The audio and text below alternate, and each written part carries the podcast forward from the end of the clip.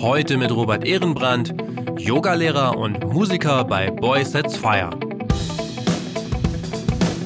Ich denke generell, dass das grundlegende Dinge sind. Die haben mit Musikbusiness nur bedingt was zu tun. Ja, das ist ein sehr extrovertiertes Business, da machen Leute noch mehr auf dicke Hose. Aber ich erlebe das im Yoga genauso. Die größten Egos sind oft da zu finden, wo es vermeintlich kein Ego geben sollte. Bei Musik, bei Yoga, ähm, bei diesen Themenbereichen. Äh, ich finde, dass äh, man sich generell nicht so wichtig nehmen sollte. Ich finde, dass man das, was man tut, wichtig nehmen darf. Herzlich willkommen beim Redfield Podcast mit Alexander Schröder.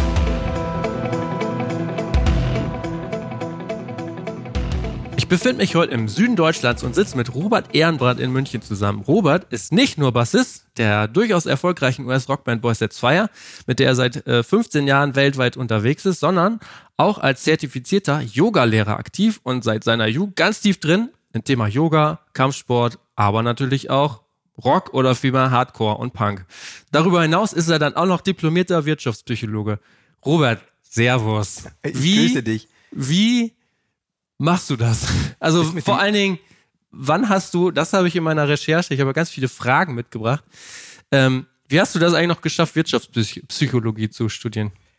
Das ist tatsächlich eine interessante Story, weil ich die Band Boys It's Fire, in, in der ich spiele seit 2002, ähm, hat sich aufgelöst 2006 in gegenseitigem Einvernehmen.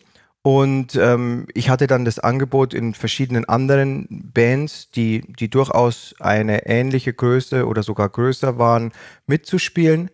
Ähm, und habe dann aber beschlossen, zurück nach Deutschland zu kehren und mich so neu zu sortieren, weil mich hat das wahnsinnig gemacht, die Idee, sozusagen immer der Ex-Musiker zu bleiben. Also ja, ich hätte vielleicht in einer anderen Band einsteigen können, aber ich wusste, ich hatte bis zu dem Punkt kein Studium, keine Ausbildung, nichts dergleichen.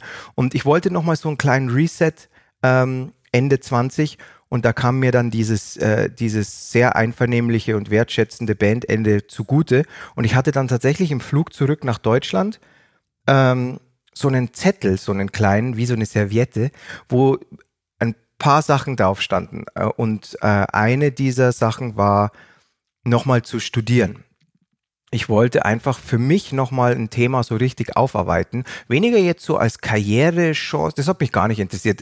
Ich bin da nicht so wirklich der, der strategische Typ, wenn es um, ich mache Dinge einfach, die sich gut anfühlen und wenn sie Spaß machen, mache ich sie mehr, wenn sie keinen Spaß machen, mache ich sie weniger. Das mhm. ist mein ganzer Karriereplan. Ja. Ähm, aber auf diesem Zettel stand, äh, mich mehr wieder mit Meditation und Körperarbeit zu beschäftigen, was auf Tour immer ein bisschen so, ich habe das immer gemacht, aber schwierig war. Und eins war eben ein Thema, das mich wirklich interessiert, äh, aufzuarbeiten. Und ich war immer schon interessiert an so Potenzialförderung, und ähm, habe dann von diesem Studiengang Wirtschaftspsychologie erfahren. Früher hieß das Coaching und Training, also mit Leuten zu arbeiten, deren Potenziale zu, zu fördern und ähm, habe dann dieses Bandende genutzt und bin quasi sofort nach meiner Rückkehr, also du musst dir das so vorstellen mit so einem Seesack, wie der mhm. Matrose, der heimkommt ja. und wieder ins Elterliche, in den Keller zieht, um sich zu sortieren. Ja. Ähm, und habe dann sofort mit diesem Studium begonnen und das als das Studium beendet war, hat es die Band wieder gegeben. Ja, dann passte das sehr gut rein. Jetzt sind wir schon, weil das, äh, den, den Fakt wusste ich nicht, über ja. dich gibt es ja viel im äh, Internet auch zu lesen und mhm. zu sehen. Den Fakt wusste ich nicht. Jetzt sind wir schon so mitten rein in die Geschichte gesprungen. Ich würde ja schon noch mal ganz gerne ähm, vorne anfangen, mhm. so, ähm, um auch noch mal so ein paar Insights zu kriegen. Ja. Ähm, vor Boys Let's Fire gab es ja durchaus noch eine äh, andere Band. Du bist ja, ähm, ähm, also nochmal zur Einordnung, du bist ja Bayer, wir mhm. sitzen hier in München so. Es gab damals eine sehr starke äh, äh, bayerische äh, Hardcore-Punk-Szene, glaube mhm. ich so. Ähm, du hast gespielt in My Hero Died. Today. Ähm, mhm. äh, Died Today, genau. Mhm. Ähm, da, da war Marco, Marco Walzel auch Sänger genau. ne, von Avocado ganz genau. genau. Und ihr wart, also um die Sache so ein bisschen kürzer zu machen, ihr wart auf achtwöchiger US-Tour, habe ich gesehen. Äh, das war geplant und die Band hat sich ja.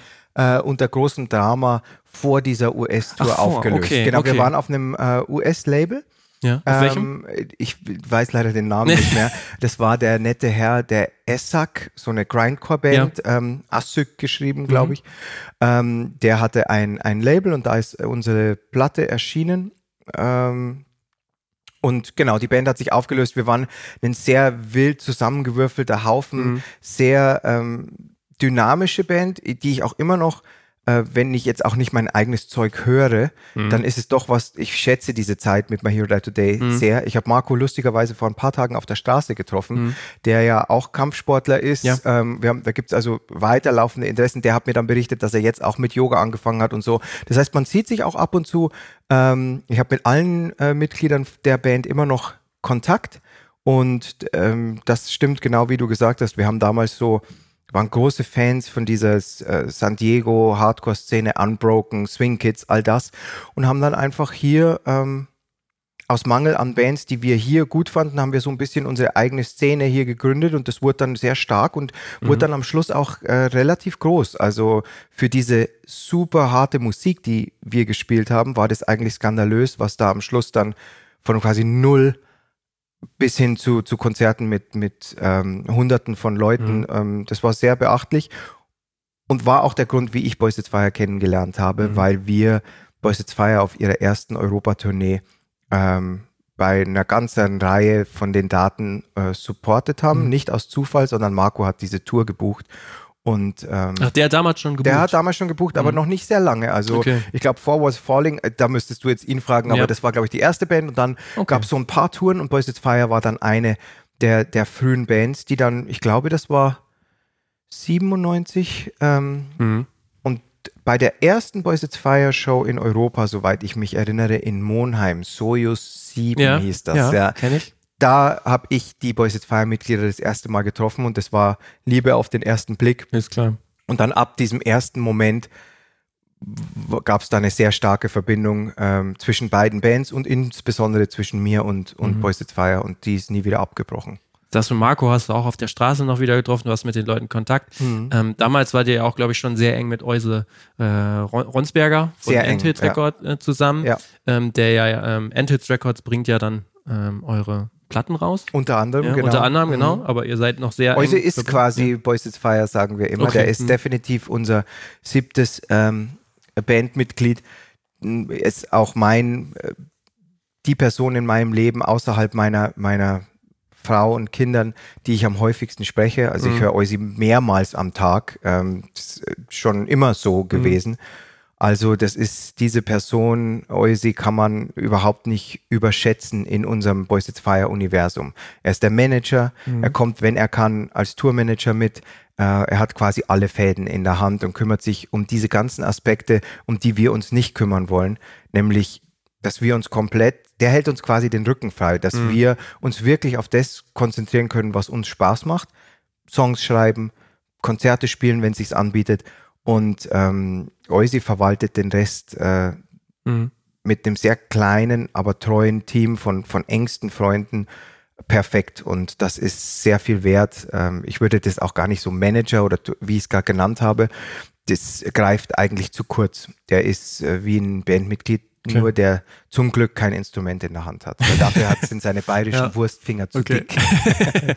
Okay, aber das ist aber wieder auch immer so ein Punkt. In den letzten Podcast-Gesprächen kam das ja auch immer wieder so zur Sprache. Viele zehren ja auch von diesem Netzwerk, das sie schon von quasi von oder seit ganz vielen Jahren aufgebaut haben. Auf jeden ne? Fall. Und ich ja kann, ich kann nur oder ihr. jedem da draußen empfehlen, vorsichtig zu sein, wie man sich benimmt, vorsichtig zu sein, ähm, wann man auf dicke Hose macht, weil in meiner Erfahrung äh, trifft man die Leute immer zwei bis fünfmal im Leben. Und im besten Falle ähm, ist es so wie mit Eusi, da erwachsen nicht bloß lebenslange beste Freundschaften raus, sondern wirklich Dinge, die so viele Abzweigungen nehmen und, und sich gegenseitig immer wieder unterstützen, das ist äh, wirklich so der Haupttenor von meinem Leben, dass es in diesen verschiedenen Inkarnationen von außen betrachtet, aber doch immer wieder zurückkommt auf Dinge, die sehr weit zurückgreifen. Mhm. Also diesen, wiederum, jemand denkt sich vielleicht, wie schafft irgend so ein Typ von einem kleinen bayerischen Dorf den Sprung in eine US-Band, die schon einen gewissen Bekanntheitsgrad hatte.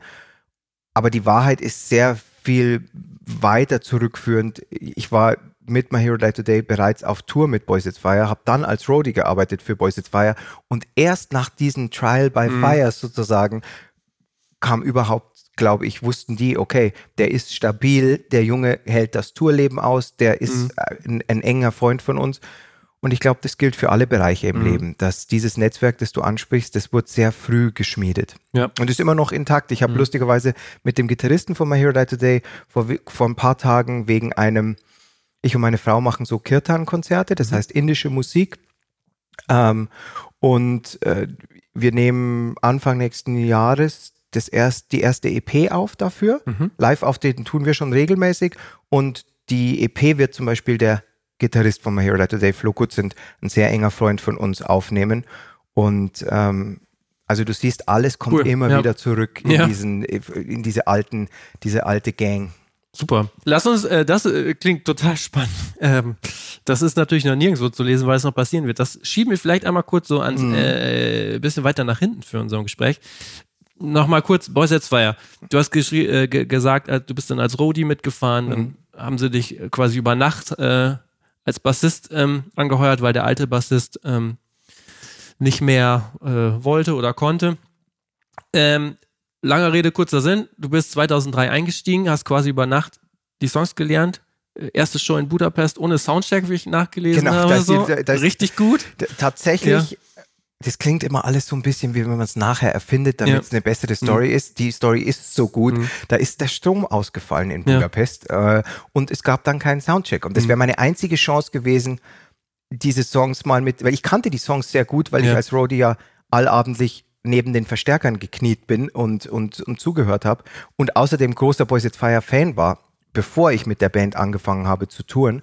Ähm, das heißt, die Songs kannte ich ganz gut, aber es ist ja doch immer was anderes, Mhm. die dann plötzlich zu spielen. Und dann das Beste war, nach der Budapest-Show, Tag drauf, war das Rheinkulturfestival in, in Bonn, Bonn, glaube ich. mhm.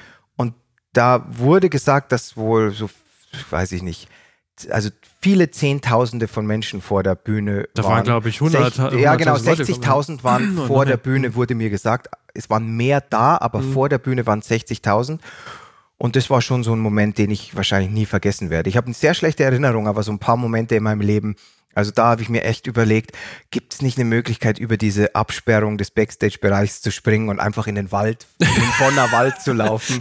Ähm, das war schon, das war, das war, man muss dazu sagen, ich war kein Bassist. Das Ja, kommt ja noch mhm. dazu. Das Stimmt, habe ich ja. auch versucht, der Band zu erklären. Aber Boys at Fire waren schon immer wahnsinnig sturköpfig und Mhm. ähm, für die war das überhaupt kein. ich habe gesagt, hey, ich mache das gerne, aber ich habe eigentlich noch nie Bass gespielt in Mhm. meinem Leben. Ich bin Gitarrist Ja. und zwar gar kein schlechter, wenn ich das so sagen darf. Aber am Bass, für mich war das eine ganz andere Welt Ja, und klar. aber das war denen total egal und dann wurde ich sozusagen entführt. Ja. Mhm.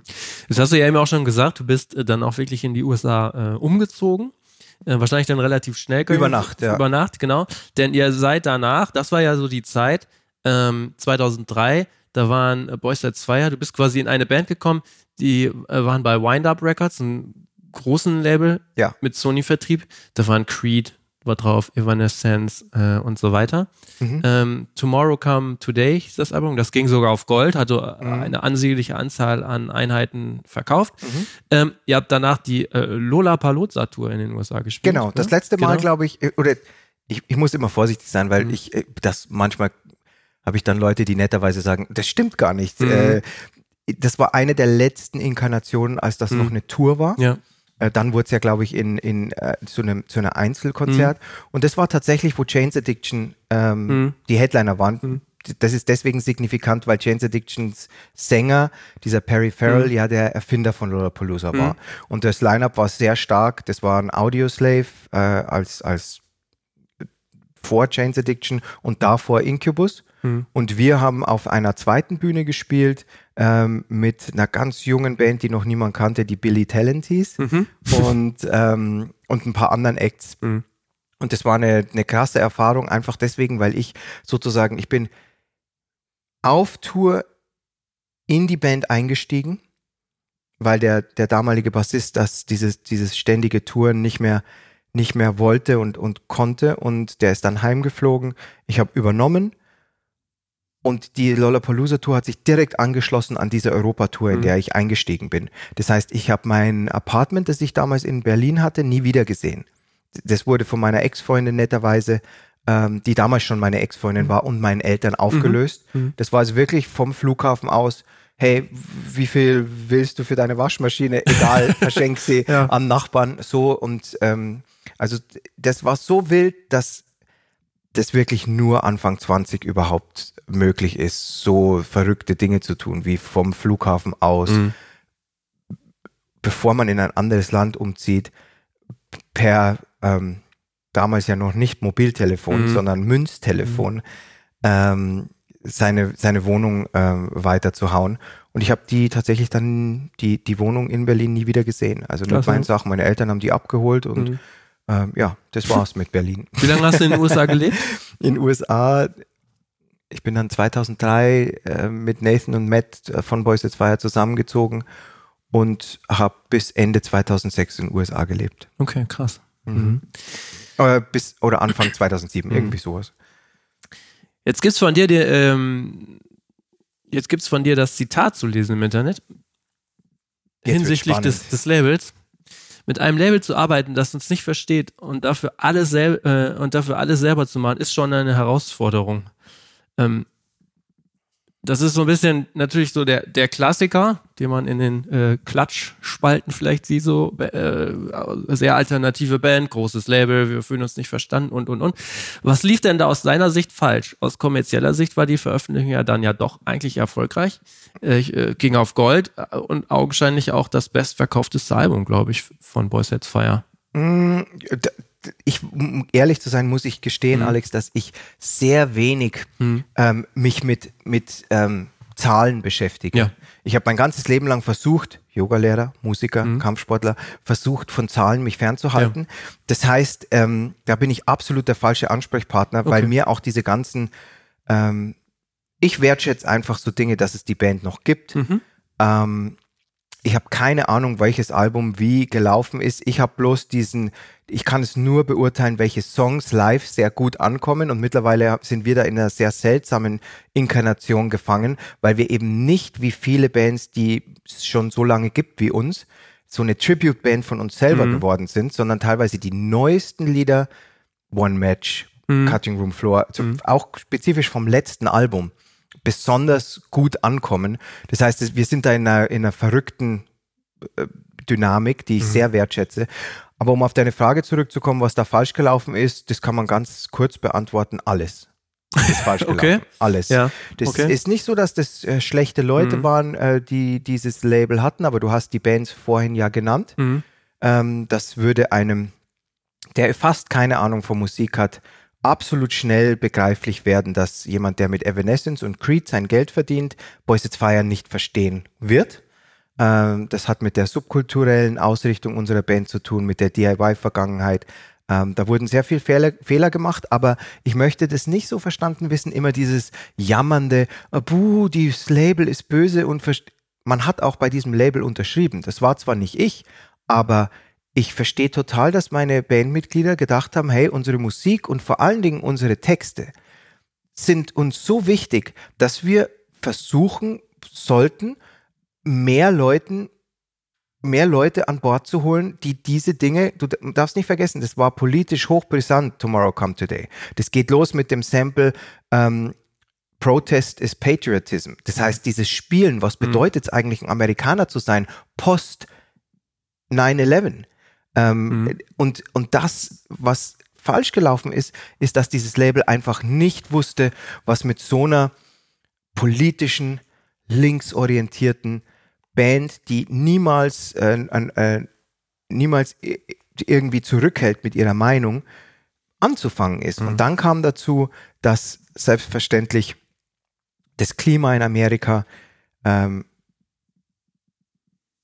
immer noch oder zu der Zeit besonders, weißt dieses ganze, dieses ganze, dass Bands politisch wurden, das kam erst ein bisschen später. Mhm. Okay. Das heißt, Ja. damals war das noch wirklich so, dass du an der Tankstelle in Iowa angeschrien wurdest für, wenn du nicht äh, eine bestimmte politische Richtung hattest, gerade in dieser Zeit, wo es überpatriotisch war. Ähm, und, und in all das sind dann Boys Fire so reingestolpert und ich mache diesem Label auch im Nachhinein keinen wirklichen Vorwurf, weil ich auch nicht so ticke. Ich bin kein so ein Ich sehe mich null in einer Opferrolle. Mhm. Als Band Mhm. nicht, als Mensch nicht, null. Wir haben das versucht. Ich finde den Versuch ehrbar. Und Mhm. dann haben wir gesehen, dass es nicht funktioniert. Das hört man auch am Sound dieses eigentlich sehr starken Albums. Ich spiele da gar nicht drauf, aber ich Mhm. finde das Album sehr gut. Den Sound finde ich unerträglich. Zu poliert, zu große Produktion, passt alles nicht zu uns. Wir sind besser ein bisschen, wenn wir auf kleinerer Flamme kochen. Wir sind einfach keine Stadion-Rockband, sondern wir sind Mhm. einfach eine sehr rockige Band, Mhm. die aus dem Hardcore kommt. Ich würde uns auch nicht als Hardcore-Band bezeichnen, Mhm. aber ich, wir sind eine sehr rockorientierte Band, die einen subkulturellen Background hat. Und es hat einfach nicht funktioniert.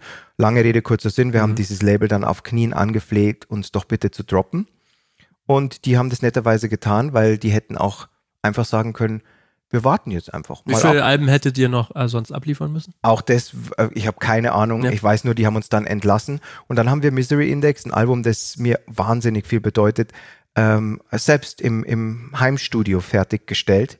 Also Chad hat dann, die Band hat selber ein Studio gebaut. Also ich rede hier mit Holzwände einziehen in Mhm. Joshes Keller. Ja. Und dort haben wir das Album fertig gemacht. Und ist bis heute eins meiner liebsten Alben. Bin super stolz drauf. Und lustigerweise haben die Boys It's Fire Fans, ich meine, da war Requiem drauf, Empire drauf, Mhm. all diese Deja Ja, Vu, ja. all diese Lieder. Das heißt, all die Lieder, wo uns gesagt wurde, äh, die haben überhaupt kein Potenzial, dass sie jemand gefallen, sind jetzt aus keiner Boys It's Fire Show mehr wegzudenken. Okay. Das heißt, wie immer gilt, man erschafft seine eigene Realität und wir haben damals diese schlechte Erfahrung mit dem Label war der Beginn von allem, was du schon angesprochen hast. Okay. Ähm, das war so 2006, wenn ich das Mhm. richtig gesehen habe. Die Band hat zwe- äh, zweimal Vans Warp Tour gespielt, einmal 2002 und einmal 2006. Das Mhm. heißt, du warst einmal mit dabei. Mhm. Das ist ja eigentlich so, ich glaube, für uns hier in Deutschland oder in Europa ist das immer so die Tour, die jetzt nun auch äh, sein Ende findet. Ähm, es ist bestimmt A, total krass, da einfach dieses ganze, diesen ganzen Zirkus, sag ich mal, mit, mitzuerleben und mitzuspielen. Was mich viel mehr interessieren würde, hat man es dann geschafft, wenn man da mal mitspielt? Also sieht man dann auch wirklich, ähm, gut, du, bist, du sagst jetzt, du bist nicht so der, der Zahlentyp, aber sieht man schon irgendwie, erkennt man, wenn man da mitspielt am Ende, krass, man hat total was bewegt. Also kommerziell dann auch. Nee, um, um ehrlich zu sein, ich muss leider immer wieder darauf zurückkommen, Alex. Das ist, ähm, ich habe nie Musik angefangen, um irgendwas damit zu erreichen. So. Und das ist ganz wichtig zu verstehen, weil das dann erklärt, warum ich so wenig versuche nachzuvollziehen, wann, wie, was Mhm. passiert. Sondern ich bin so ein reiner Gefühlsmensch. Ich brauche ganz, ganz viel Verbindung zu den Leuten, mit denen ich Musik mache. Das bezieht sehr die Zuschauer mit ein. Aber so diese kommerziellen Rahmenbedingungen sind mir wirklich so, also ich möchte nicht sagen egal, sondern die sind mir nur so weit wichtig, dass sie einen Rahmen bieten, wo man dann zusammenkommen kann und spielen Mhm. kann. Mhm. So. Ähm, heißt, ich habe überhaupt keine äh, ähm, nachvollziehbaren Gedanken oder Gefühle, was jetzt Warp Tour spezifisch gemacht hat. Äh, was schon stimmt, ist, dass diese Band wirklich auf so einer Achterbahnfahrt war. Also eine ultra emotionale, super outspoken Band von besten Freunden. Und das hat sich schon teilweise so angefühlt wie wir gegen den Rest der Welt. Und äh, da gab es auch bei der Warp Tour Dinge, Mhm. die, die uns komisch vorkamen. Aber am Ende des Tages wiederum, wir waren ja freiwillig da und haben Ja. dort gespielt. Äh, ich finde all diese Chancen, ähm, Lollapalooza, Warp Tour, die Support-Sachen, die wir gemacht haben, da waren manche Sachen dabei, da hat sich's angefühlt wie, das ist perfekt und bei manchen Sachen dachte ich mir, da gehören wir vielleicht einfach nicht hin. Am Ende des Tages war das ein sehr organischer Prozess. Also Boys It's Fire sind definitiv keine Band, die Marketing-Meetings hat, muss ich dazu sagen. Gibt's nicht. Und das äh, war eigentlich, ähm, wir hatten zu der Zeit einen Schlagzeuger, der sehr zahleninteressiert war, der, glaube ich, das auch ein bisschen vorangetrieben hat, ähm, der ein super Typ ist, ein genialer Schlagzeuger, aber wir hatten dann auch, der Rest der Band konnte das teilweise nicht so mitgehen und wir, uns geht's jetzt sehr gut, dass wir jemanden haben, dem wir 100% vertrauen, wie Eusi, dass wir Mhm. unser eigenes Label haben, unser eigenes Booking machen und der Grund ist einfach, dass wir tatsächlich überhaupt nicht also ich kann mich an kein Meeting erinnern in der Band und ich spiele jetzt doch schon ein paar Monde in der Band, wo es um kommerzielle Dinge gegangen wäre. Naja, aber du sagst Ja. jetzt so, du guckst nicht so auf Zahlen, aber ich kann mir das schon vorstellen. Man fährt auf eine Headline-Tour, man spielt eine besondere Show und dann sitzt man schon im Backstage und denkt sich so, boah, krass, Aber hoffentlich das meine ich. Alex. so, Das ist, ich meine auch gar nicht, dass das deine Frage ist Mhm. total berechtigt. Ich wollte bloß einen Hintergrund geben, Ja. dass es eben genau so eine Überlegung nie gibt. Mhm. Das heißt, bei Boys It's Fire, egal ob wir vor fünf Leuten spielen oder vor 50.000, siehst du einfach eine sehr eng miteinander verbundene Band, die sich, die versuchen, mir die Regeln von Baseball zu erklären, Backstage oder so. Mhm. Aber ich kann mich nicht an ein einziges Gespräch erinnern, Mhm. ähm, in den letzten Jahren, wo es um irgendwelche, ja, Mhm. irgendwie sowas ging. Hey, wie können wir schauen, das? Oder wie könnte man schauen, dass wir haben überhaupt kein Interesse mehr, dieses Spiel mitzuspielen. Und wiederum, nicht, ich würde niemandem vorschreiben, wie er sein Business zu tun hat. Ich glaube bloß, für uns funktioniert es so am besten. Einfach nur auf unser Herz zu hören, einfach nur Spaß zu haben und den Rest passieren zu lassen. Und äh, lassen wir dabei ständig Möglichkeiten auszuwachsen, selbstverständlich. Ich kann jetzt hier oder will auch keine, keine, keine Beispiele oder Namen nennen, aber die Supportanfragen, die wir abschlagen oder die Dinge, die wir nicht tun, mit der Begründung, dass, hey, wir spielen lieber in einem Kreis für unsere Fans wie für 15.000 von Leuten, wo wir denken, dass wir nicht hingehören. Das ist dem geschuldet, dass wir eigentlich nie so ein Rieseninteresse hatten. Klar, das mit Wind-Up war ein Versuch damals. Da gab es, wie gesagt, Elemente in der Band, die das mehr wollten. Andere Leute, wie gesagt, unser, unser Gitarrist Chad ist so ein bisschen wie ein moralischer Kompass in unserer Band. Der, den kannst du dir ein bisschen so Fugazi-esque vorstellen. Ähm, der, und das, der Rest, Nathan, ich und Josh, waren, glaube ich, dann sehr schnell eher auf dieser Seite. Ähm, dass wir einfach gemerkt haben, diese, diese kommerziellen Interessen, wie du das richtig beschrieben hast, kam, kommen einfach bei Boys is Fire nicht so wirklich vor. Dass es trotzdem funktioniert, ist mehr Glück als Verstand. Okay, verstehe. Ähm, ist ein bisschen schwierig jetzt für mich, weil ich will natürlich schon irgendwie ein paar Sachen irgendwie doch nochmal rausfinden. Dazu, ohne dass ich das böse meine, ist es natürlich jetzt auch einfach, also sage ich jetzt mal ganz provokant, einfach zu sagen, aus der, von dem Status, auf dem ihr euch als Band jetzt befindet, das so, so zu, zu sagen auch, ne? Ähm, ich muss noch mal mit Euse sprechen, glaube ich. Also ganz ehrlich, du wirst sehr über, über, Ja. über Musik-Business-Sachen äh, kannst du eigentlich nur über Eusi sprechen, der Ja. übrigens auch Nathans sehr erfolgreiche Mhm. Solo-Karriere steuert. Ähm, einfach deswegen, weil wir, Eusi erlaubt uns sozusagen, dass Mhm. wir uns nur, du könntest mit mir jetzt stundenlang über Texte sprechen, Mhm. du könntest stundenlang sprechen über, über musikalische Ideen, über dieses inner, über diese Inner-Band-Chemie, aber darüber hinaus, Mhm. ähm, ich kriege manchmal eine Durchsage, wie zum Beispiel jetzt diese 25 Jahre Mhm. Europa-Tournee, Ja. ist bis auf eine Handvoll Tickets ausverkauft, die komplette Tour. Und da so eine Info kriege ich dann Mhm. von Eusi.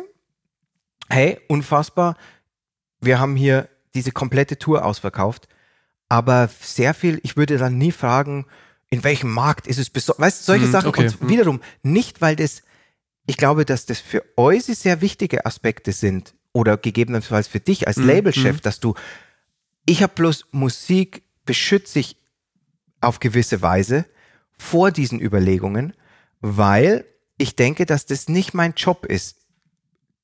Wie groß oder nicht groß Boys It's Fire wird, das ist völlig unabhängig, finde ich, von, oder sollte unabhängig sein von, das ist einfach passiert, wie es passiert. Wir haben gerade über Timelines gesprochen. Manchmal passt was einfach gut in eine Zeit und wird groß und das hätte zwei Jahre vorher rauskommen können und wäre nicht groß geworden. Das heißt, ich habe mir einfach irgendwann freigenommen von all diesen Aspekten und wiederum, das ist so, dass es gibt, ich meine das ernst, weil Leute immer das nicht glauben. Wir haben keine Marketing-Meetings. Wir haben keinen Social-Media-Plan. Nichts. Das ist einfach nur, was passiert ist. Es gibt manchmal neue Musik und manchmal Shows. Und das beschützen wir wie so einen heiligen Gral, weil wir haben gemerkt, in der Zeit, die du angesprochen hattest mit Wind Up, da gab es jede Woche drei Marketing-Meetings. Und wir sind sehr schnell ausgebrannt und haben gemerkt, dass wir als Band sehr viel besser komplett organisch, ohne Dinge versuchen zu forcieren, funktionieren. Aber wie du sagst, natürlich ist es auch dem geschuldet, dass wir Leute in unserem engsten Kreis haben, die sich darum kümmern. Dann kann ich mir sozusagen, der Eusi lacht da oft drüber, weil, er, weil ich so keine Ahnung habe von, von Ja. Dingen. Aber wenn es dann um ein bestimmtes Riff geht, oder Chad und ich oder Nathan und ich oder wer auch immer schreiben Songs, dann kommt der Part, wo ich zur Stelle sein muss. Der Musikerpart. Aber ich fand es immer eigentlich ganz angenehm, dass man das so ein bisschen reinhält von Ja. zu viel geschäftlichen Interessen. Und ich glaube, dass es am Ende des Tages vielleicht der Grund ist, warum wir da sind, wo wir sind. Es ist nicht umgekehrt, dass wir immer total greedy waren und kommerziell interessiert und ab einem gewissen Bestand dann gesagt haben, wir sind zu faul, wir machen das jetzt nicht Ja. mehr. Sondern ich glaube eher, der Sch- andersrum wird ein Schuh draus, dass wir unsere Band, unsere Texte, was wir denken, dass wir ausdrücken wollen, beschützt haben vor zu viel kommerziellen Interessen und vielleicht hat das den Appeal, den es hat, dass Leute vielleicht erkennen, okay, diese Band äh, hat Outfits an und überlegt sich, welche Frisur der Sänger haben sollte und so. Und diese Band sind einfach nur beste Freunde und spielen Lieder, die ihnen was bedeuten. Und ich glaube ehrlich gesagt, wenn ich tippen dürfte, dass den Erfolg, den wir haben, für den ich sehr dankbar bin, damit zu tun hat, dass Leute vielleicht unterbewusst spüren, dass es nie eine Erfolgsplanung gab. Mhm. Und Okay. ich glaube, das macht Boys It's Fire äh, zu, unterschiedlich zu, wenn wir mal ehrlich sind, Alex, kennen Mhm. wir, du und ich, ohne Namen zu nennen, sehr viele Bands, wo das anders ist. Mhm. Wo sehr genau geguckt wird, okay, dieser Post hatte so und so viele Likes. Ich habe noch nicht mal Instagram auf meinem Handy. Mhm. Das heißt, ich beschütze das, was mir in meinem Leben wichtig ist, durch eine Abkehr von diesen kommerziellen Interessen und freue mich dann aber natürlich ungemein, wenn es trotzdem funktioniert. Mhm. Weil was das ist und was Boys It's Fire in der Inkarnation 2019 ist, ist natürlich auch ein riesengroßer Mittelfinger ans Musikbusiness. Mhm.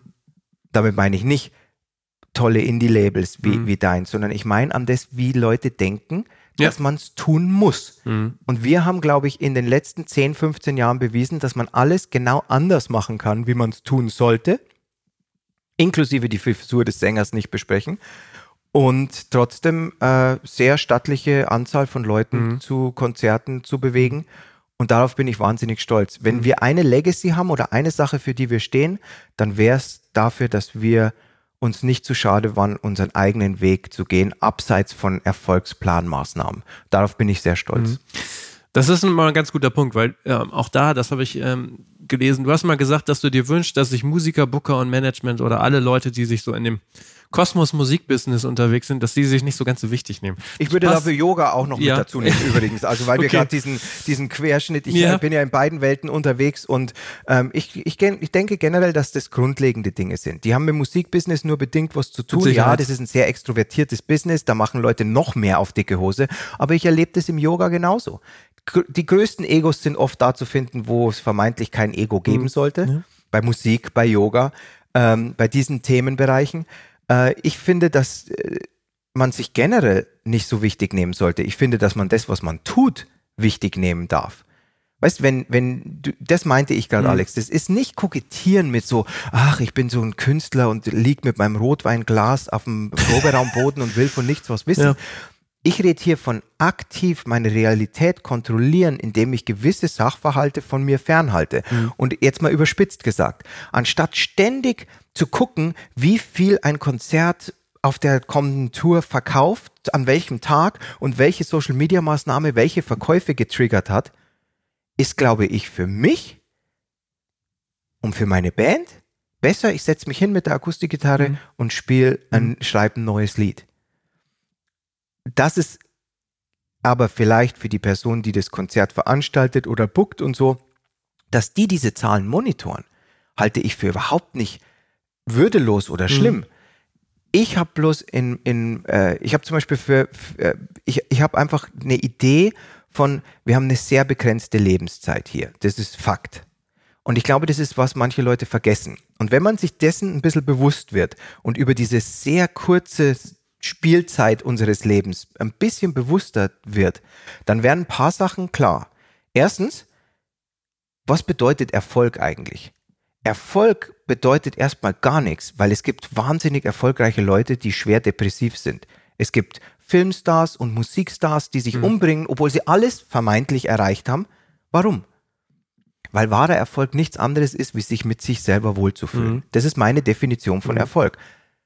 Die zweite Definition wäre für die Leute, die einem am wichtigsten sind, in meinem Fall meine Familie, Eusi, meine Band, bestmöglich da zu sein.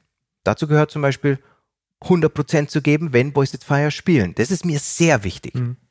Ich bereite mich auf eine Tour vor wie ein Kampfsportler auf einen Kampf, nur um nicht zu schwächeln für meine Brüder in meiner Band und für die Leute, die kommen. Das wäre, wenn ich dir das erzählen würde, da gibt's Essenspläne, Echt? Und, und Sportpläne, um, um, Ja. um also bloß, dass jetzt das hier nicht so rüberkommt, mir ist das egal. Mhm. Mir sind die kommerziellen Sachen nicht so wichtig. Ich freue mich, Mhm. bin dankbar für eine ausverkaufte Tour, für ein Goldalbum, für Top Ten, was auch Mhm. immer.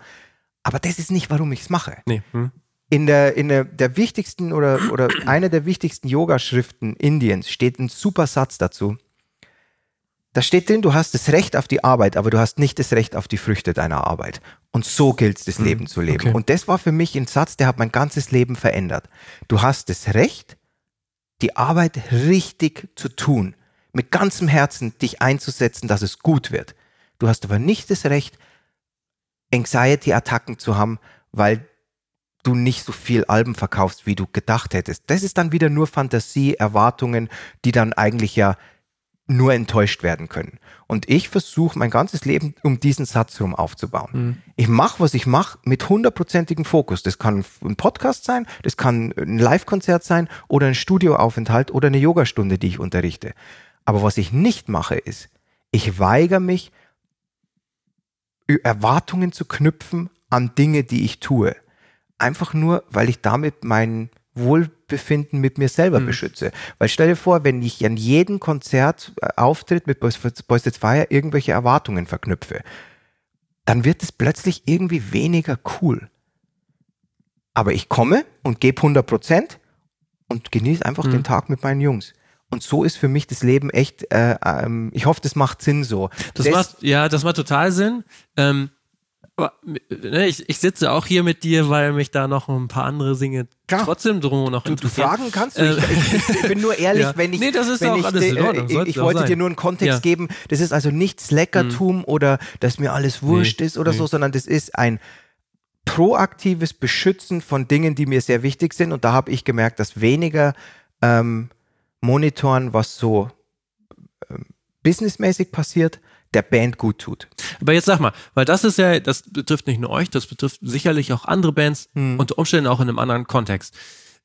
Wie stellt ihr denn als Band sicher, dass das Team, Euse, und da gibt's ja bestimmt auch noch andere Leute, die Booking machen oder äh, ne, die, auf Tour mitfahren, dass die sich in eurem Sinne verhalten? Ne? Das Also, ganz dass, wichtige- die, ein ganz dass die sich nicht so Thema. wichtig nehmen, Ja. dass die dann nicht, dass, dass die Leute, dass der Veranstalter nachher sagt, Band total entspannt, Tourmanager Arschloch, so. Nee, ne? also- also wie also stellt ihr das das, sicher, dass euer Team das dann auch so eure Gedanken äh, weiter Und Alex, trägt? jetzt sind wir in einem Bereich, unabhängig von Zahlen, der mir sehr wichtig Okay. ist und allen meinen Bandmitgliedern sehr wichtig ist. Das heißt, bei Boys It's Fire wirst du das nie hören, dass irgendjemand auf dicke Hose macht. Das kann der Monitormann sein, der, alle machen ihren Job. Und da kann es schon mal sein, dass man mal, ähm, was weiß ich, der Lichtmann mit dem örtlichen Lichtmann eine Diskussion. Ich rede hier nicht von der Lala-Welt, sondern aber uns ist es unglaublich wichtig, dass sich jemand wie der Eusi, der ja quasi wie ein Bandmitglied ist, der in unserem Sinne äh, agiert, natürlich entscheidet die Band am Ende des Tages. Also wir sind nicht entmündigt. Der Eusi ist nur derjenige, der, der macht Vorschläge, wir entscheiden. Das ist ein ständiger Austausch. Aber der Punkt ist mir sehr wichtig und ich glaube, um ehrlich zu sein, dass man das als Band sehr gut kontrollieren kann. Weil Ja, wie denn? ich glaube, dass das in A, du musst äh, in einer ständigen Kommunikation stehen. Es muss eine echte Beziehung da sein zu den Leuten, mit denen du arbeitest. Das heißt, ich kenne viele Bands, die nehmen halt irgendeinen Tourmanager, ähm, ja, weil der hat für die Band XY gearbeitet. Du darfst es nicht missverstehen. Eusi ist nicht unser Manager, der ist mein bester Freund Ja, ja. und langjährigster Freund. Das heißt, ich habe bei den Sylvia, die unser Booking macht, unsere Crew, da kommen teilweise Leute mit, die wir schon kennen, seit wir Jugendliche waren oder noch länger. Wir stellen sicher, dass unser Kreis klein bleibt, aber bei diesen Leuten lege ich immer 100% die Hand ins Feuer. So stellt man das sicher, dass du weißt, mit wem du zu tun hast. Ich habe auch echt Schwierigkeiten, diese Entschuldigung manchmal gelten zu lassen. Ja, wir wussten das gar nicht, dass sich der, kennt man ja genau, alles so. Genau. Ja. ja. aber wenn das jemand ist, den ich seit 25 Jahren kenne und in den schwierigsten Situationen, Eusi hat Boys jetzt war ja auf der ersten Europatour äh, oder, oder ganz früh schon gefahren, die waren in Situationen, die kann man sich heute als tourender Musiker gar nicht mehr vorstellen. Gefährliche Situationen, wahnsinnige Situationen, lustige Situationen. Mhm. Das heißt, die konnten vor 20 Jahren vor, äh, schon testen, wie dieser Mensch ist. Und das Herz vom Eusi war damals schon am rechten Fleck, der hat sich nur jetzt weiterentwickelt und kann noch mehr. Aber am Ende des Tages werden wir immer mit Leuten arbeiten, so wie ich quasi als Bassist angeheuert wurde, obwohl ich kein Bassist war. Mhm. Nur aufgrund mhm. meiner menschlichen Qualitäten, sage ich jetzt mal, ähm, die nicht besonders groß sind, aber für die Band anscheinend zu dem Zeitpunkt mhm. ausreichend. Äh, genauso machen wir es mit jedem einzelnen äh, äh, Mitglied. Das heißt, wenn wir touren, ist es sind es Freunde, mit denen wir zu tun haben. Und die Silvia könnte jetzt hier sitzen und ganz in meinem Sinne sprechen und ich hätte nicht einen Einwurf. Aber das haben sich die Silvia und ich über 20 Jahre erarbeitet, diese Synergie. Mhm. Ja. Und das kannst du nicht kriegen, wenn du, wenn du, ähm, schau, wir lassen äh, Crewmitglieder aus, aus Amerika mit einfliegen, wir bringen Familienmitglieder mit auf Tour. Weißt, man könnte jetzt bei Zahlen immer wieder sagen, ja, aber es kostet ja alles Geld. Ja, so what? Mhm. Aber es ist ein Familienmitglied. Mhm. Also kommt die mit oder kommt der mit? Und das ist ähm, wiederum, Geld ist in dem Universum von Boys It's Fire nur insofern wichtig, dass sich das, was wir tun, trägt. Mhm. Weil was keiner von uns möchte oder machen würde, ist, dass unsere Band auf Kosten unserer Familien stattfindet. Aber ab dem Zeitpunkt, wo sich was trägt, ist Geld ein, eine Non-Entität. Das heißt, wir reden dann auch nicht mehr wirklich drüber. Wir reden nur drüber, okay, können wir das so machen? Wir fliegen ein, spielen diese paar Shows oder in Amerika, wir spielen diese Shows. Trägt sich das? Ja? Cool. Wenn nein, dann können wir es nicht machen. Wenn ja? Mhm. Das ist ähm, nochmal ein ganz interessanter Aspekt. Du bist ja Deutscher, Euse ja. ist Deutscher, der Rest der Band ist äh, ähm, US-Amerikaner. Mhm. Wie, wie organisiert ihr euch eigentlich praktisch? Das ist gar nicht so einfach. Ist die, mhm. die, ich habe denen schon oft nahegelegt, doch endlich mal äh, einfach nur einen Bassisten aus den USA zu, zu haben, was sehr viel einfacher wäre für unser Day-to-Day-Business. Aber die Band, wie ich schon gesagt habe, mhm. du kannst im Voices Fire nichts erklären und die Band macht überhaupt keinen Sinn, wenn du versuchst, es monetär zu erklären. Nehmen wir jetzt, sag, genau. mal, sag mal praktisch. Und praktisch Wie organisiert ihr euch? So, dass Schickt ich, euch immer E-Mails? Genau, also so Calls, praktisch oder? ist es so, dass es geht schon mal damit los, dass es zwei Bassisten gibt. Ähm, wir sind sechs Mitglieder mittlerweile, ja. nicht mehr nur fünf. Äh, einer unserer aller, aller engsten Freunde, Chris Rakes, der langjähriger Roadie von mhm. uns war, ähm, hat sich bereit erklärt, ja, ja. hat sich bereit erklärt, die Shows zu spielen, ähm, die für mich logistisch schwierig mhm. sind. Das heißt, der, es hat sich jetzt ein bisschen so aufgeteilt, dass ich die Europa-Shows spiele, er die US-Shows und bei sowas wie Australien, als die Band vor, mhm. vor einer Zeit in, in Australien mit Black Flag eine Tour gemacht hat, ähm, da hat Chris Rakes dann übernommen. Und ohne Chris Rakes könnte ich nicht in der Band sein, mhm. weil ich hier zu viel am Laufen habe, um zum Beispiel, sage ich jetzt mal, für ein Weekend-Shows, mhm. weil das muss ja auch geprobt werden und so weiter.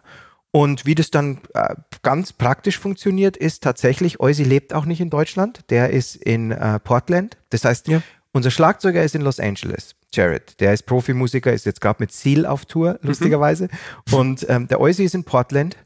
Ähm, Nathan, Josh und Chad wohnen Tür an Tür in Maryland, Ostküste der USA. Ich wohne in München. Sylvia wohnt in Berlin. Das heißt, die Band ist sowieso so angelegt, dass es nicht so, wir proben nicht Donnerstagabend mhm. so, sondern bei so einer Europatour funktioniert es so, die Band hat mit Chris Rakes einen Auftritt oder ein paar US-Auftritte vor dieser Tour.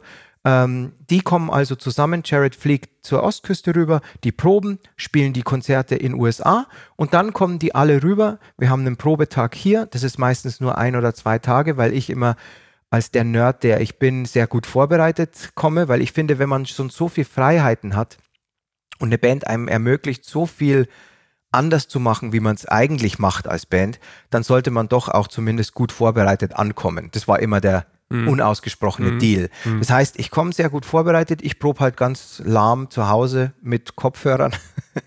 hör meine Bands ja, im Ohr, hör meine Band im Ohr. Und dann ähm, geht's auf Tour. Das heißt, wir machen alles sehr ähm, kompartmentalisiert. Also das ist dann halt ein 16-stündiger Probetag anstatt wochenlanges Mhm. Proben zusammen. Okay. Aber die gucken schon, dass sie drüben äh, so weit im, im Groove bleiben und ich komme dann in letzter Sekunde dazu, weil Mhm. Zeit immer ein bisschen ähm, Zeit ist so ein bisschen ein Luxus in meinem Leben. Das heißt, das ist alles sehr genau getimed. Das ist ein gutes Stichwort, Zeit ist Luxus, weil du auch andere Dinge noch tust. Ganz, ähm, ganz vorne steht da, hast du jetzt auch mehrfach anklingen lassen, Yoga. Du machst seit deiner Jugend, hast du dich schon mit Yoga beschäftigt. Ähm, und aktuell sieht es so aus, dass du deine Tätigkeit als Yoga-Lehrer mehr und mehr ausbaust. Genau. Ähm, äh, äh, wann hast du dich denn überhaupt so, da, also klar, mit Yoga bist du schon früh in Berührung gekommen. Wann hast du dich denn dazu äh, zu entschieden, Yoga-Lehrer zu werden? Ja, das ist, ähm, ich habe seit ich sieben bin, waren so Musik und Kampfsport meine zwei Hauptinteressen in meinem Leben. Und das hat sich nie wirklich geändert. Ähm, ich habe über den Kampfsport, den ich teilweise in meiner späten Jugend und so sehr intensiv betrieben habe, hatte ich eine Menge Verletzungen, so, die, die einfach so als Mitte 20 äh, irgendwann ein bisschen lästig wurden. Welche Sportart war das? Ähm, ich habe angefangen mit Vollkontakt-Karate, Mhm. habe dann Taekwondo gemacht, dann äh, Thai-Boxen, Kickboxen und bin dann Ach bis zum klassischen Krass. Boxen Mhm. alles, also Okay. ein recht weites äh, Spektrum, aber immer Kampfsport gemacht, immer mach's auch immer noch. Und ähm, mit Yoga hatte ich seit äh, durch Shelter, die, äh, die, die mich als, als 15-, 16-Jähriger wahnsinnig beeinflusst haben. Äh, ich bin mittlerweile ganz gut befreundet mit den zwei Hauptakteuren von Shelter. Die Muss man dazu sagen, eine Hardcore-Band. Eine Hardcore-Band, wobei der Sänger und der Gitarrist beide auch mittlerweile sehr erfolgreich Yogalehrer sind. Ähm, und Shelter haben mich praktisch auf gewisse Meditationsarten gebracht, auf indische Literatur und all diese Dinge. Und mein Kontakt zu Yoga war also nur erstmal nicht Bewegungsarbeit, sondern nur Meditation, alte indische Schriften, all diese Dinge.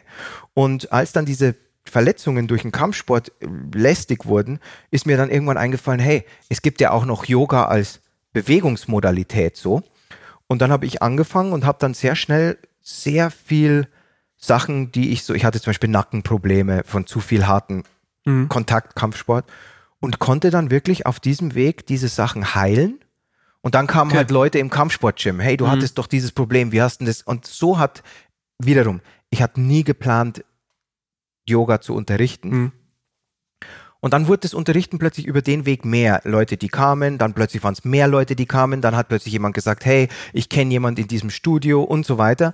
Und ähm, dann habe ich nochmal, um das zu fundieren, eine, eine richtige Ausbildung gemacht, eine Yoga-Lehrer-Ausbildung und habe aber auch im Rahmen dieser Ausbildung beschlossen, nicht nur ein weiterer, in Anführungszeichen, Yoga-Lehrer zu werden, so wie man, wenn man jetzt Yoga bei YouTube eingeben würde, äh, so diese gut gelaunten jungen Männer und Damen, die am Strand sich verbiegen, sondern ich wollte vom Tag eins, dass meine Musiker-Existenz und meine Kampfsport-Existenz, ich wollte das so authentisch wie möglich machen. Mhm. Das heißt, das Gleiche, was ich bei Boys It's Fire gerade gesagt habe, gilt auch für dieses Becoming Me, wurde das dann genannt, das Konzept. Das ist quasi ein eigenständiges Konzept, wo nicht bloß Yoga, sondern das kann auch sein, dass das Aspekte von, von gewissen Kampfsportbewegungen sind und oder, oder ähm, Hardcore-Atemübungen sozusagen und, äh, und Musik ist ein sehr wichtiger Teil davon. Das heißt, alle Stunden sind mit Musik. Das ist nicht nur so indisches Geblubber, manchmal, aber das kann auch plötzlich ein Deepish Mode Song sein Okay. oder ein ähm, Joy Division Lied oder so. Das heißt, diese Stunden schauen schon über den Yoga-Tellerrand hinaus.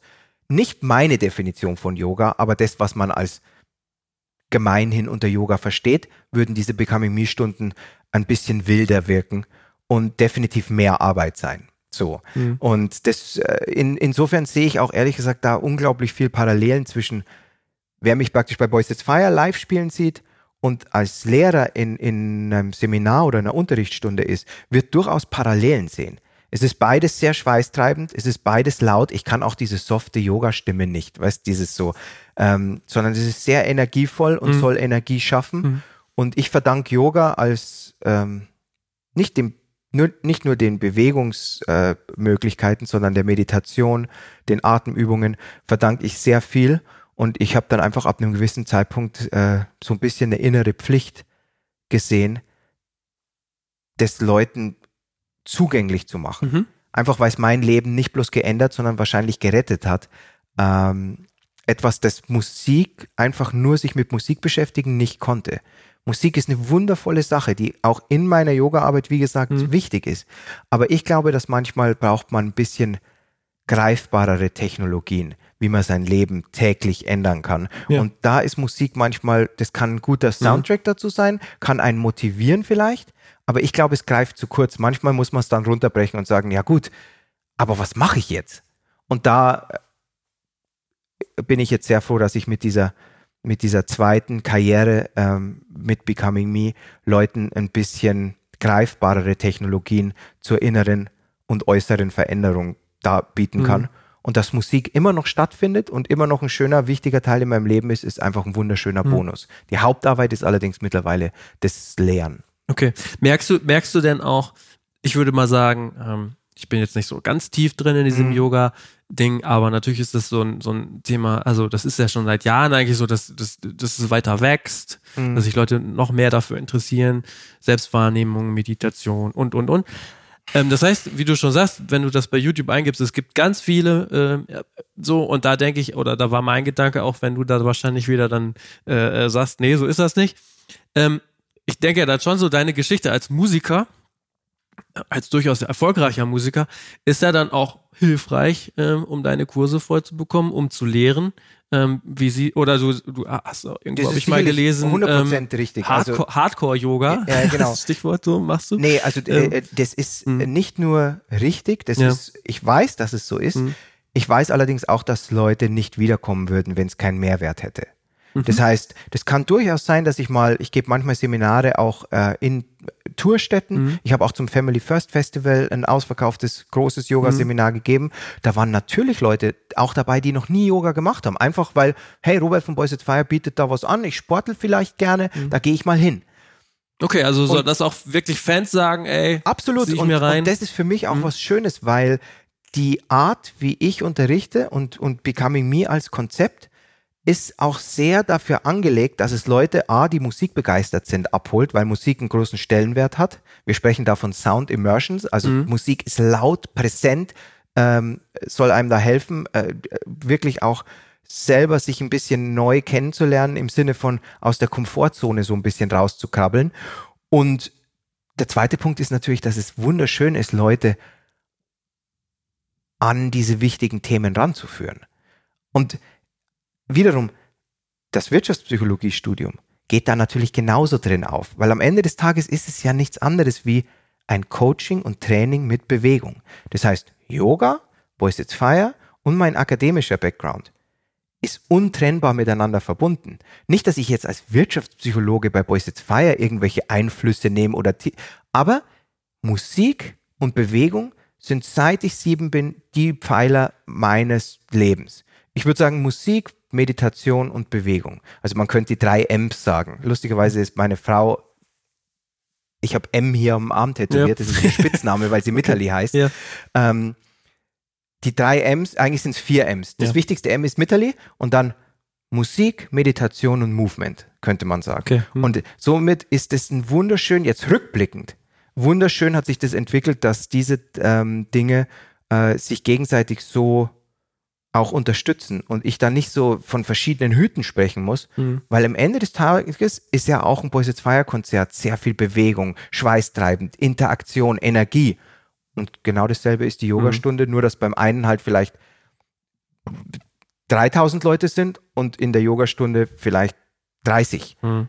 Aber intensiv ist beides. Ja. Und ich bin super happy, dass das so schön Hand in Hand geht. Und du hast absolut recht, wenn Leute aus, über den Weg ähm, zu einer Becoming Me-Stunde finden, finde ich das ganz toll. Und wenn sie, die meisten meiner Schülerinnen und Schüler wissen nicht, dass ich in der Band spiele. Das Nee? ist aber nicht so, weil ich, ich die Yogastunden oft nicht wirklich die Plattform sind. Mhm. Ich spiele da keine, ähm, das ist mehr elektronische Musik, die ich spiele. Das passt einfach zu diesen Bewegungsmodalitäten und zu diesen Atmungssachen besser.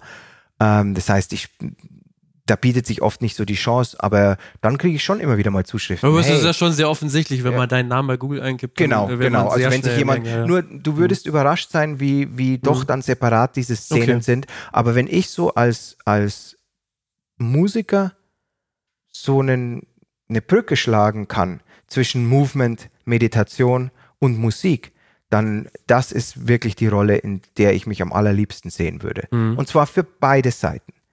Wenn jemand, der aus diesem, vielleicht äh, aus diesem äh, nur Sport, Wellness, Umfeld kommt, für sich vielleicht bedeutungsvolle Musik auf dem Weg entdeckt, mit bedeutungsvoll meine ich, wo die Texte was bedeuten Mhm. und so weiter, dann äh, fände ich das cool. Und noch cooler finde ich es natürlich umgekehrt, Leuten, die eine Passion für Musik haben, ähm, vielleicht ein paar Technologien an die Hand zu geben, wie sie ihr Leben Mhm. sofort verbessern können. Mhm. Äh, Im Sinne von, von Atmung, im Sinne von Meditation, im Sinne von Bewegung.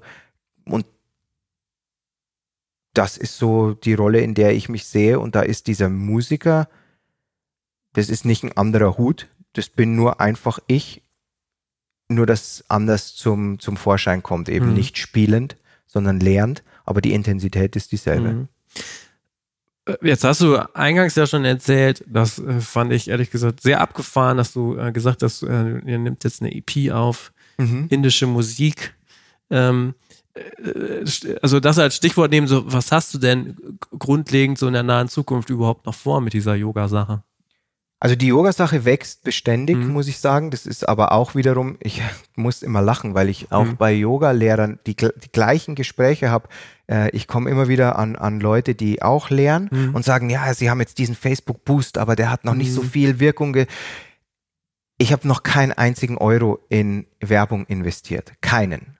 Also das wieder zum, nicht weil ich so ein toller Typ bin, der über dem allen steht, sondern einfach, weil ich denke, dass es organisch wachsen muss oder es ist nicht wert zu wachsen. Und ich habe das Glück, dass Leute in meine Stunde kommen, das ist wirklich so wie früher eine Band, es Mhm. fühlt sich so ein bisschen an wie eine sehr DIY-Band. Leute sagen es weiter, ähm, Leute sagen, da gibt es so diese komische Yogastunde, wo man sehr viel schwitzt und rumschreit. und Mit diesem ge- tätowierten. Genau, mit diesem tätowierten Verrückten da vorne, Mhm. der rumhüpft und, und äh, begeistert ist. ähm, und aber wiederum, meine Frau und ich sind Kundalini-Yogis, Mhm. also das ist zwar nicht die Form, die ich unterrichte, meine Frau ist Kundalini-Yoga-Lehrer. Das ist eine besondere Art von Yoga, das wird jetzt zu weit führen, das zu Mhm. erklären. Wen es interessiert, kann das einfach mal googeln. Ähm, und wir in unserem Haushalt laufen den ganzen Tag Mantras. Mhm. Mitterli ist auch halb, ähm, ihr Papa war indischer Musiker, so Ah, schließt sich der okay. Kreis. Mhm. Ähm, ein sehr, sehr wichtiger Einfluss auch für mich, ähm, der immer mir gesagt hat, dass es um die, die Passion für die Musik geht und um die Integrität und Mhm. um die und nicht um das Ganze drumherum. Und der war wie so ein Lehrer in meinem Leben, Mitalis Vater, der leider dieses Jahr verstorben ist, was für uns alle und insbesondere auch mich und äh, ein schwerer Schlag war, weil der mich so ein bisschen gerade gehalten hat, auch äh, immer und immer wieder zu erklären, wie in der indischen Kultur das beschützt wird, dieses, dass Musik was, was Göttliches ist und was Heiliges ist. Und man das nicht totreden soll und nicht tot planen soll, sondern immer gucken soll, dass das Herz diese, dass man es 100% macht und den Rest einfach passieren lässt. Und das ist etwas, das sehe ich so ein bisschen als mein indisches Erbe an. Deswegen auch bei Boys at Fire, deswegen jetzt auch bei dem Projekt mit Mitterli. Und das hat sich ganz organisch wiederum Mhm. ergeben, dass wir einfach äh, im Anschluss an Seminare, die wir gemeinsam geben, angefangen haben. Wir hatten eigentlich ursprünglich Mantras von Band gespielt, wo Leute dann mit äh, singen konnten. Und dann hat Mitterli irgendwann gesagt, das ist ein bisschen sinnlos, weil du spielst gern Akustikgitarre, sie singt gern. Und dann haben wir angefangen, einfach diesen Teil der Seminare zu ersetzen. Und jetzt wurde es mehr. Und jetzt haben wir, ähm, wir spielen jetzt am 16.11. bei einem Seminar, das wir geben wieder und sind jetzt eingeladen auf verschiedenen so Yoga-Events, um zu spielen und werden jetzt Anfang nächsten Jahres unsere erste ähm, Drei-Song-EP rausbringen. Und das sind einfach ähm, sehr amerikanerlastige Mhm. Akustik-Songs ähm, mit Gurmukhi. Das ist eine äh, indische äh, Sprache. Kommt aus der Punjab-Region, ist also nicht die Region, wo Mitalis Papa herkommt, Mhm. sondern das Kundalini-Yoga ist, ist aus dieser Region entstanden und deswegen sind die Mantras auch in dieser Sprache. Und ja, das ist auch was, äh, wie bei Boys is Fire, gibt es keinen Sinn und Verstand, keine Planung, sondern wir machen das einfach ja, und abgefahren. solange Leute Lust Mhm. haben, äh, dazu zu kommen. Da ist es natürlich besonders schön, weil wie bei Boys is Fire Konzerten ist auch diese Kirtans sind so angelegt, dass alle mitsingen. Mhm. Das heißt, es ist nicht so, dass wir was präsentieren. Wir sind bloß die, Hm. der Motor. Aber dann am Schluss singt der ganze Raum. Und da wurde mir auch mal wieder bewusst, was ich an Boys It's Fire Konzerten so wertschätze, ist, dass das wurde mir durch das Kirtan-Projekt bewusst, weil ich mir dachte, Okay, hm. oh, wie kann das sein, dass 20, 30, 40 Leute in einem Raum, das hat so eine tolle Energie. Und dann wurde mir wieder bewusst, ja, weil es nicht um mich geht. Ich spiele und sing, aber jeder hat die Augen geschlossen und singt für sich. Und diese Mantren, manche Leute, die meisten in dem Raum wissen nicht, was die Bedeutung ist. Und trotzdem haben die eine Energie. Und dann ist mir bewusst geworden, dass das der Punkt ist am Boys It's Fire, den ich am meisten wertschätze. Dass es kein Ego-Ding ist. Das ist, das ist durch diesen zweiten Bassisten noch weniger eins geworden, weil diese Band gibt sogar ohne mich. Und trotzdem, jeden Moment, den ich dabei sein kann, wenn so im Palladium Köln äh, 5000 Leute Handful of Redemption mitsingen, dann ist es in dem Moment mehr wie bloß ein paar Typen, die sich selbst darstellen. Sondern dann hat der Text und die Musik unser Ego als Menschen transzendiert bis zum gewissen Grad. Und diesen Moment suche ich immer und immer wieder in einer Yogastunde, in einem Kirtan-Event oder bei einem Boys It's Fire Konzert.